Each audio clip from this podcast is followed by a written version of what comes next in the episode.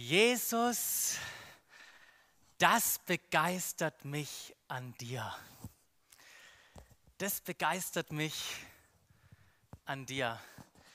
Diese spontane Aussage, diese Herzensoffenbarung und das damit verbundene Staunen und das Gepacktsein in dieser freudigen Feststellung, die wir hier sehen, so oder so ähnlich, werden das Menschen gesagt haben, die eine Begegnung mit Jesus hatten. Und ihr habt es schon rausgehört, wir sind in einer Serie als Gemeinde und beschäftigen uns mit Begegnungen, die Menschen mit Jesus erlebten und wie diese Begegnungen diese Menschen verändert haben. Und heute haben wir eine absolut faszinierende Geschichte am Start. Und ich hoffe, dass die Geschichte nicht nur einfach so eine Geschichte ist, die du von der, irgendwie so von der Ferne hörst oder von der Distanz wahrnimmst, sondern dass du Gott erlaubst, dich richtig in diese Geschichte mit hineinzunehmen. Vielleicht halten wir mal ganz kurz an noch, bevor wir in die Predigt gehen und, und drück doch deine Sehnsucht oder deinen Wunsch Jesus aus. Einen kurzen Moment der Stille und, und sag doch, Jesus, rede du heute durch dein Wort, durch diese Geschichte zu mir.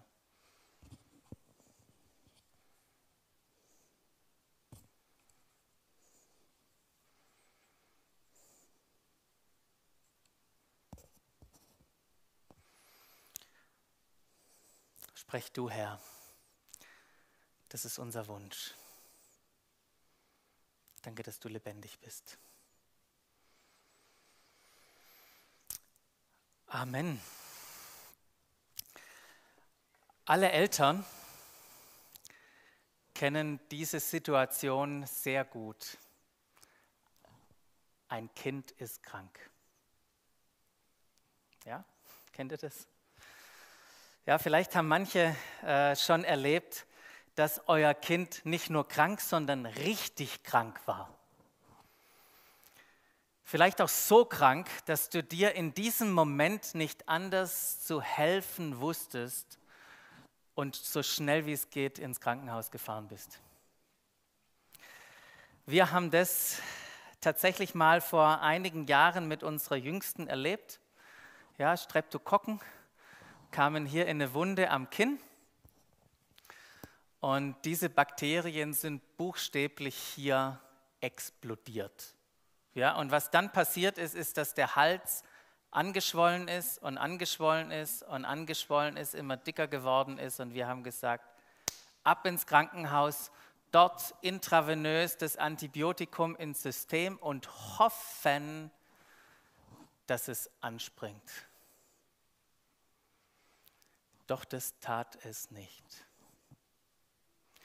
Und ich weiß nicht, ob es noch einen anderen emotional herausfordernden Moment im Leben von Eltern geben kann, als sein Kind an Schläuchen in der Intensivstation zu sehen und du nicht weißt, ob es durchkommt. Ich kann dir sagen, in solchen Momenten, da rennst du zu Jesus und betest für ein Wunder. Und genau in so einer Situation ist ein Vater vor 2000 Jahren gewesen, der zu Jesus gerannt ist. Ja, ein, ein Mann, der mit seiner Familie in Kapernaum lebte, der vom Beruf, ich weiß nicht, ob es da sowas wie einen Bezirksvorsteher gegeben hat, aber königlicher Beamter war. Ja, und äh, sein Sohn litt an einer schweren Krankheit, lesen wir da, und hatte hohes Fieber deshalb. Und es gab kein Krankenhaus, kein Arzt, kein Antibiotikum, keine Krankenversicherung. Die einzige Hoffnung, die er hatte, war Jesus zu finden und Jesus mit nach Hause zu nehmen. So, in für ihn wäre das auch nicht so wirklich schwierig gewesen, weil zufälligerweise hat Jesus in der gleichen Stadt Kapernaum ge äh, gelebt. Doch er war nicht da. Er war schon vor einiger Zeit, hat, er, hat Jesus sich aufgemacht nach Jerusalem. Ich habe euch extra mal eine Karte mitgebracht. Das ist Kapernaum. Und äh, da seht ihr hier eine Karte. Oben habe ich es eingezeichnet, Kapernaum. Da haben sie gewohnt und Jesus hat sich aufgemacht bis nach Jerusalem. Warum? Weil er mit den anderen Leuten dort das Passafest feiern äh, wollte. Und als er in den Tempel geht, merken wir, da stehen Tische rum und Händler und Geldwechsler und wir lesen von dieser berühmten Tempelreinigung. Und während dieser Zeit, als Jesus in Jerusalem war, da macht er Wunder und Menschen glauben an sie. Aber Jesus, so hält es zumindest Johannes fest, der sagt, er hat in das Herz der Menschen gesehen und hat gemerkt, die glauben zwar an das, was ich tue, aber sie vertrauen mir als Person nicht, wie ich mir das wünsche. Und was Jesus dann macht, er geht nicht nach Hause gleich, sondern er bleibt in dieser ganzen Region. Ihr seht da Judäa, da hat sich Jesus aufgehalten, hat die Leute ähm, gelehrt, hat, haben Leute getauft, die Begeisterung stieg und irgendwann hat Jesus gemerkt, jetzt ist es an der Zeit, wieder nach Hause zu gehen, nach Galiläa. Und äh, wie kommt er dann nach Hause? entweder ganz normal wie jeder außenrum, das hat er nicht, sondern er hatte dieses Drängen, durch Samarien zu gehen. Das haben wir letzte Woche gehört, wie er auf dem Rückweg äh, nach Galiläa durch Samarien geht und diese einzigartige Begegnung hat mit dieser Frau am Jakobsbrunnen, wo nicht nur sie, sondern viele, ganz viele aus diesem Dorf Syrcha wenn er nochmal drückt, dann seht ihr das hier in der Mitte. Da kamen Menschen zum Glauben, einfach aufgrund dessen, was Jesus gesagt hat. Aber nach diesem kurzen Zwischenstopp setzte Jesus dann endlich seinen Fuß auf galiläischen Boden. Kennt ihr das, wenn er irgendwie im Urlaub war? Das ist ja auch schön, aber dann sein Boden wieder aus dem Flieger raus in Stuttgart hinzusetzen. Weiß nicht, ob er ähnlich empfunden hat. Die Bibel ist ja nicht ganz immer so voll an Empfindungen und Gefühlen, aber er setzt sich, setzt seinen Boden, äh, seinen Fuß auf galiläischen Boden und dann äh, beschreibt uns Johannes eine interessante Information in seinem Bericht. Er sagt, das, was Jesus selber gesagt hat, Jesus selbst hatte ausdrücklich erklärt, ein Prophet gilt in seiner Heimat nichts. So beginnt seine Geschichte wieder in Galiläa. Was will Jesus uns hier sagen? Erstens finde ich es find total interessant, er sagt uns, er ist ein Prophet. Das Zweite, was er sagt, ich äh, habe einen Fußballclub, den ich supporte, FC Galiläa. Das ist nämlich meine Heimat. Und ich erwarte nicht, dass mir mir zujubelt. Ich erwarte nicht, dass Leute sich freuen auf das, dass ich wieder in ihrer Gegend bin. Und wir wissen ja von den Spannungen, vor allem in Nazareth, äh, Karte wir können nachher nochmal sehen, kurz drunter in Nazareth, wo er geboren wurde, wo er aufgewachsen ist, wo er richtige Spannungen erlebt hat, aufgrund dessen, was er in der Synagoge gesagt hat. Und umso erstaunlicher ist es, wenn er dann zurück ist, sagt Johannes das, dass die Menschen ihn freundlich, erwartungsvoll begrüßt haben. Und Johannes äh, führt es zurück auf das, dass einige Leute aus dieser Region auch beim Passafest waren, erlebt haben, was Jesus tut. Und seid, sind wir doch mal ehrlich, Wunder sind doch cool, oder? Hey, und die Leute die dachten, wenn Jesus das dort macht, wir sind gespannt, was er jetzt hier macht, wir sind richtig, ja, wir wollen Wunder sehen. Das war das, warum sie ihn freundlich empfangen haben. Und anstatt nach Hause zu gehen, Kapernaum, wir sehen das auf der Karte, geht er nach Kana. Ja, wahrscheinlich hatte der Freunde, vielleicht sogar Familie. Das war die Heimatstadt von Nathanael, einem seiner Jünger. Und wir erinnern uns noch an diese gigantische Hochzeit, ja, wo er dies, aus diesem Wasser in diesen Reinigungskübeln den köstlichen Wein getan hat. Dort ist er wieder gewesen. Und ich finde es erstaunlich, wie Leute schon damals über Jesus gesprochen haben. 35 Kilometer entfernt von Kana liegt nämlich Kapernaum. Und irgendwie scheinen die Leute da in Kapernaum gewusst zu haben und darüber gesprochen haben, dass Jesus jetzt in Kana ist. Und ich finde es krass, ohne Post oder Briefe, ohne Telefon, ohne WhatsApp, ohne FaceTime, sogar ohne Livestream. Der wurde nicht dorthin gestreamt. Aber die Leute haben darüber gesprochen und in diesem Moment wusste der Vater, das ist seine Chance. Er muss sich jetzt aufmachen. Es ist so schlimm mit meinem Sohn, der liegt am Sterben. Ich muss mich aufmachen. Und der Vater machte sich auf, wahrscheinlich schon bevor die, das Sonnenaufgang war, um dort hinauf zu laufen. Und ähm, so kam es, dass der Vater Jesus entdeckt hat in Kana und ihn sofort gebeten hat, bitte komm jetzt sofort mit mir nach Kapernaum. Mein Sohn liegt am Sterben. Und Jesus steht da.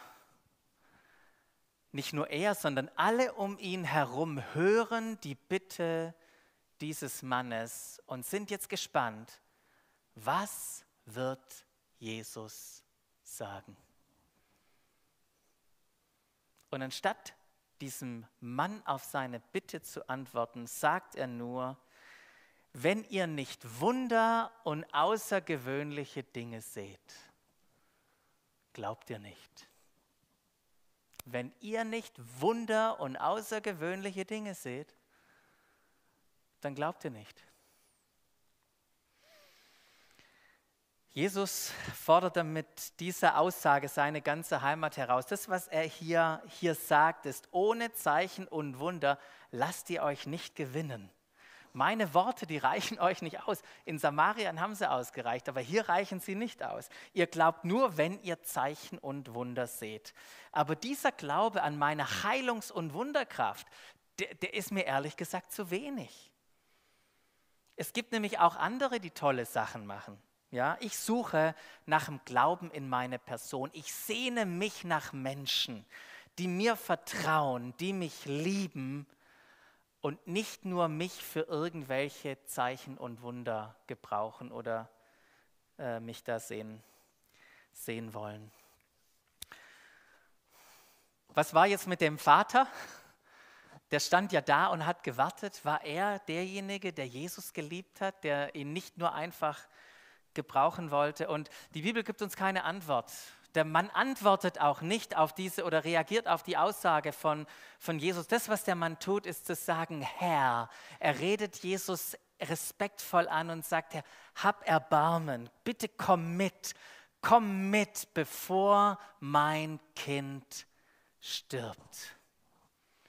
Und ich weiß nicht, ob ihr diese Spannung in diesem Moment, ob ihr die spüren, kommt Jesus und dieser Mann stehen sich Angesicht zu Angesicht gegenüber. Und Jesus kann in seine Augen schauen, er sieht die Not, wahrscheinlich sieht er sogar in sein Herz. Und Jesus atmet ein und sagt ihm dann, geh nach Hause, dein Sohn lebt. Was für ein Wort. Was für ein Wort sagt ihm Jesus da und was für eine Gewissheit von Jesus muss in diesen Worten mitgeschwungen haben. Der Mann hat nichts mehr gefragt. Jesus erweckte durch diese Worte irgendetwas in ihm.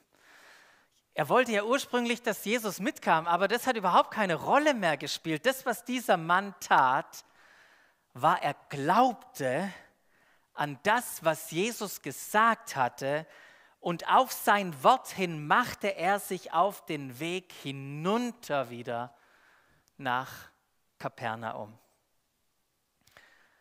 Dieser Vater glaubte auf das Wort von Jesus hin. Er hat noch kein Wunder gesehen, ja? nicht eine WhatsApp-Nachricht erhalten, sondern er ging im Glauben nach Hause und das war eine richtig lange Strecke. Ja, zwischendurch, weil es dunkel wurde, musste der übernachten. Früh am Morgen ging es weiter. Und dann, bevor er zu Hause war, wisst ihr, was passiert ist? Er sieht seine Diener ihm entgegenkommen. Irgendwas muss passiert sein. Und wisst ihr, was in solchen Momenten passiert? Das Wort, was Gott gesprochen hat, wird getestet. Es wird getestet. Und ich kenne das sehr gut. Als unsere Jüngste im Krankenhaus lag und meine Frau angerufen hat und ich gesehen habe, Lissy im Handy, dann gehst du ran mit einer Anspannung. Gute oder schlechte Nachrichten? Der Mann sieht seine Diener kommen. Es ist eine Anspannung in ihm. Was werden sie wohl sagen? Ist er gestorben? Und wisst ihr, was die Diener von weitem wahrscheinlich schon gerufen haben? Dein Sohn lebt. Dein Sohn lebt. Ist es nicht gigantisch? Ich, ich weiß nicht, was mit diesem Mann in diesem Moment passiert ist. Ich, eine Last ist von ihm gefallen. Ich, ich kann mir vorstellen, dass er Freudentränen geweint hat. In diesem Moment. Dein Sohn lebt. Und als er das realisierte, dass Jesus die Wahrheit gesprochen hatte, dann fängt er an, seinen Diener zu fragen. Sagt, sag mal, wann ist es denn besser geworden? Wann, seit wann hat sich denn die Veränderung eingespielt? Seit wann ist denn kein Fieber mehr da? Und dann sagt der Diener, seit gestern Mittag um 1 Uhr war das Fieber auf einmal weg. Um 1 Uhr? Und plötzlich erkennt der Vater, dass es genau der Zeitpunkt war, an dem Jesus gesprochen hat, geh nach Hause, dein Sohn lebt. Ist nicht eine krasse Geschichte? Wisst ihr, was mit dem Mann passiert ist? Johannes schreibt da weiter, er glaubte. Er glaubte an Jesus, er und alle aus seinem Haus.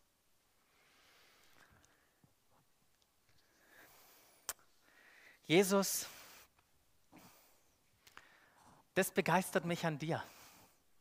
Mich begeistert an dir, was du tun kannst. Ja, was für eine weitere gigantische Begegnung, die wir gerade gehört haben, wo Jesus die Herrlichkeit Gottes offenbart. Und wir wissen, was die Herrlichkeit Gottes ist. Sie ist all das, was Gott ist. Und ich finde es so gigantisch, dass diese dass so zwei wunderbare Aspekte des Wesen Gottes in dieser Geschichte deutlich werden. Das erste ist, dass wir einen gnädigen Gott haben. Wisst ihr, der Mann, der musste, der musste Jesus nicht beeindrucken, der musste nicht irgendetwas leisten, sondern die Heilung war ein freies Geschenk und der Mann, der Vater durfte das einfach annehmen und nach Hause rennen ein gnädiger Gott. Was für ein wunderbarer Wesensaspekt Gottes. Aber es ist nicht das Einzige. Das Zweite ist, was hier so sichtbar ist, ist, dass Jesus mächtig ist. Es war nur ein Wort. Ein Wort genügte, um das Fieber des Jungen sofort wegzunehmen. Ein Wort. Und auch die Distanz war kein Hindernis. Wir sehen hier eine Distanz von 35 Kilometern. Wisst ihr, es hätte 35.000 Kilometer sein können. Distanz spielt für Gott keine Rolle. Nichts ist in seiner oder außer seiner Reichweite. Und Johannes, der beschreibt uns dann in seinem Heilungsbericht am, am Ende dieser Geschichte, hält er fest, das ist nun nicht das erste, sondern schon das zweite Wunder, das Jesus tat. Das zweite Zeichen sogar. Und wir wissen, dass mit diesem Zeichen nicht dieses, dieses griechische Wort, geh mal weiter, dieses griechische Wort Terate gemeint ist mit Jesus, bitte gib uns einen Beweis für deine Fähigkeiten. Das wollten die Pharisäer nämlich ständig haben. Beweise uns das. Aber Jesus hat ihnen nicht den Gefallen getan. Was er macht, sind Zeichen geben, Hinweise, woher er das tut oder Hinweise zu Gott. Deshalb Semayo kann man auch übersetzen mit dem Wort Verweis. Mit allem, was Jesus tat, verwies er auf Gott, den Vater. insgesamt mal in die, in die Evangelien reinschauen, wir sehen ja 41 Wunder. Ja, Krankenheilungen, Dämonenaustreibungen, drei Totenauferweckungen und noch so physische Wunder. Ja, so auf dem Wasser gehen. Und wenn wir Johannes anschauen, dann merken wir das in, in, seiner, in seinem Evangelium. Er erwähnt sieben Wunder. Wir wissen, haben wir behandelt, diese Verwandlung von, Wein, äh, von Wasser zu Wein an der Hochzeit. Dann unsere Heilung des Sohn des königlichen Beamten. Dann geht Jesus zum Teich Bethesda. Da liegt einer seit 38 Jahren, der nicht gehen kann.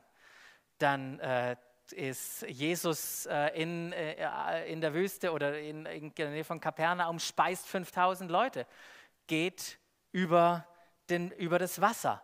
Dann unglaubliche Geschichte. Kapitel, äh, Johannes Kapitel 9, müsst ihr unbedingt nachlesen, ihr müsst alle nachlesen. Ja, das ist so gigantisch, diese Geschichten zu lesen. Kapitel 9, Heilung eines Blindgeborenen. Gigantisch. Und dann zum großen Finale, Totenauferweckung von Lazarus. Eins gewaltiger als das andere. Ein Wunder ist ein Werk Gottes. Ja, manchmal, es braucht Glauben, das zu sehen. Und Wunder sind außergewöhnlich. Ja, nicht unwahrscheinlich und auch nicht unmöglich. Wunder passieren. Und wenn wir diese Liste angucken und all das, was Jesus getan hat, dann können, wir, können glaube ich, alle sagen, vor ihm und nach ihm gab es niemanden, der solche, solche Dinge getan hat wie er. Und deshalb sagt Jesus auch mal selber über seinen Vater, weil Jesus wusste, der Vater tut alles durch mich. Gott ist nichts unmöglich. Wenn Gott die ganze Welt zum Leben erwecken kann, dann kann er auch einen Menschen zum Leben zurückführen, wenn er es will. So hat es mal Hans Schwarz gesagt. Und wir sehen hier sieben Wunder, die göttliche Perfektion, deshalb reichen Johannes völlig sieben aus, die zu beschreiben. Aber hast du dich schon mal gefragt, warum und wozu Gott Wunder schenkt? Warum tut Gott Wunder? Auch im Johannes lesen wir, dass Gott uns durch Wunder etwas sagen möchte. Und ich möchte euch noch kurz zum Abschluss mit hineinnehmen, vier Dinge, die Gott durch seine Wunder uns sagen möchte. Das Erste, was er durch Wunder uns schenken muss, möchte, ist, dass er uns zeigen möchte, wer er ist, wie herrlich er ist. Gerade an, an dem letzten Wunder, als Lazarus krank ist, da schicken die seine zwei Schwestern Maria und Martha die Nachricht zu Jesus und sagen, hey, dein Freund Lazarus ist krank. Und als Jesus das hört, das sagt er, am Ende dieser Krankheit steht nicht der Tod, sondern es steht die Herrlichkeit Gottes. Der Sohn Gottes soll durch sie in seiner Herrlichkeit offenbart werden und lest die Geschichte nach, ist gigantisch, weil Jesus erstmal erst mal da bleibt. Der geht nicht erst sofort nach Bethanien zu Lazarus, der bleibt erst mal zwei Tage schön sitzen, um sicher zu gehen, dass Lazarus tatsächlich stirbt. Und erst dann macht er sich auf. Kommt da an, große Trauergemeinde, ein Grab verschlossen seit vier Tagen und dann geht Jesus zum Grab und sagt, rollt den Stein weg. Und Martha das können wir nicht machen, der, der, das ist ja schon am Verwesen, das stinkt's raus. Und dann macht Jesus diesen Rede zu Martha und sagt am Ende dieser Krankheit, äh, äh, aber Jesus sagte zu ihr, habe ich dir nicht gesagt, wenn du glaubst, wirst du die Herrlichkeit Gottes sehen. Und das sie, hat sie tatsächlich dürfen, als Lazarus auferweckt wurde und sie die Herrlichkeit Gottes gesehen hat. Das ist das Ziel von Wundern. Gott möchte seine Herrlichkeit offenbaren. Das Zweite ist, was, was er uns durch Wunder schenken möchte, ist das Wunder verdeutlichen und bekräftigen, dass sein Reich angefangen hat, sich unter uns auszubreiten. Wisst ihr, was ein Wunder ist? Das ist eine schöne Beschreibung. Wunder ist eine Begegnung mit der Ewigkeit. E Ewigkeit hat ja nicht angefangen, als sie äh, geendet, als die Zeit angefangen hat und hört irgendwann wieder, äh, fängt irgendwann wieder auf, wenn die Zeit vorbei ist. Ewigkeit existiert. Und die Ewigkeit kommt in unseren Raum, in unsere Zeit. Und wir dürfen hier etwas erleben. Jesus hat die Wirklichkeit des Reiches Gottes sichtbar gemacht. Wunder offenbaren die Erlösung von ihm. Gott ist der Heiler, der Wiederhersteller, der Lebensgeber. So wie wir das gesungen haben, ist eine gute Botschaft für die Armen.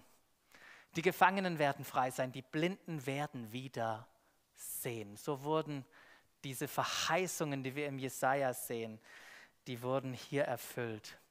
Das dritte ist das Wunder Glauben wecken.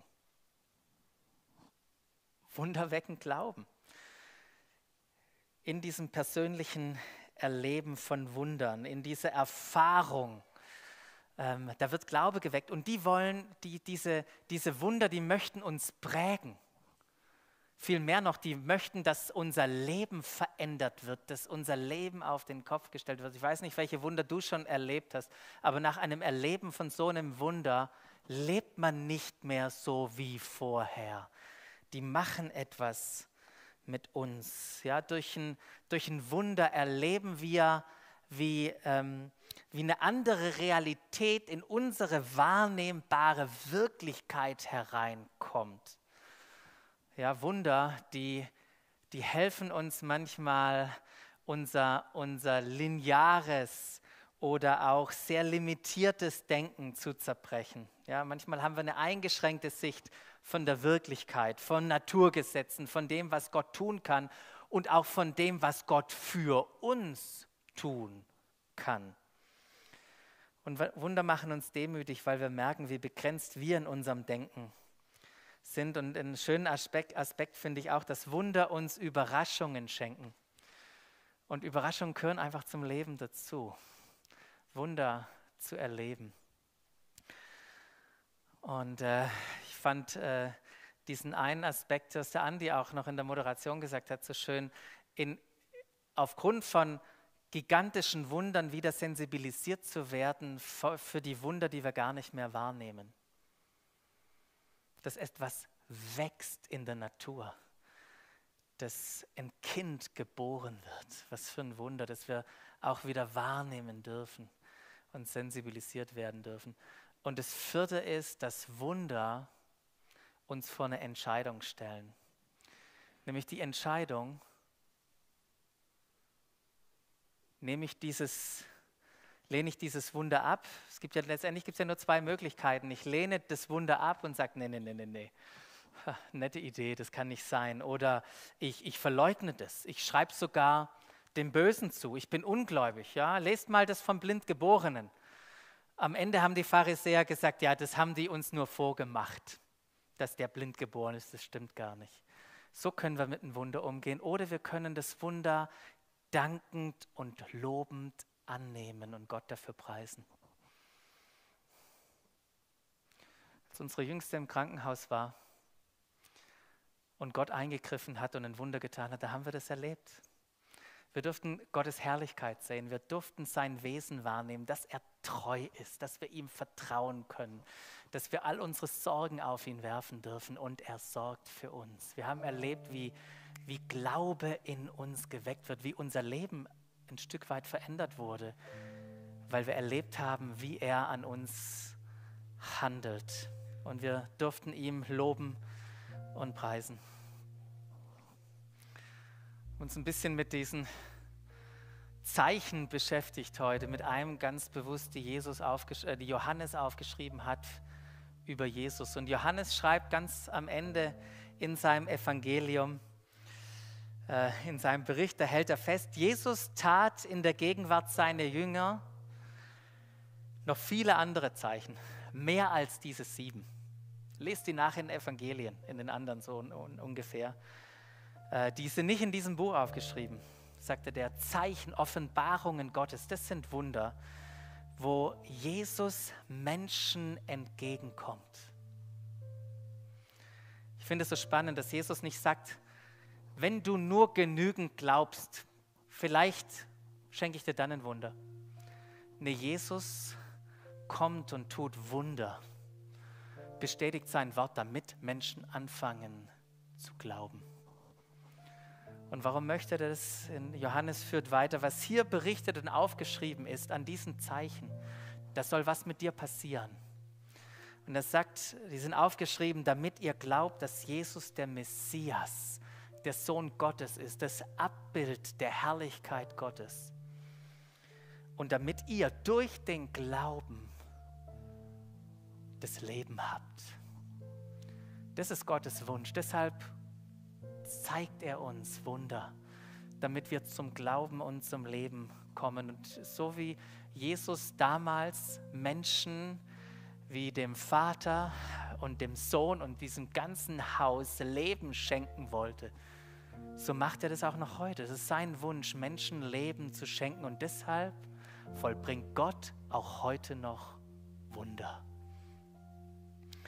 Wisst ihr, die Jünger von damals, die durften diese Botschaft von Gott weitertragen und sie haben erlebt, dass dieser Botschaft auch Zeichen und Wunder gefolgt sind.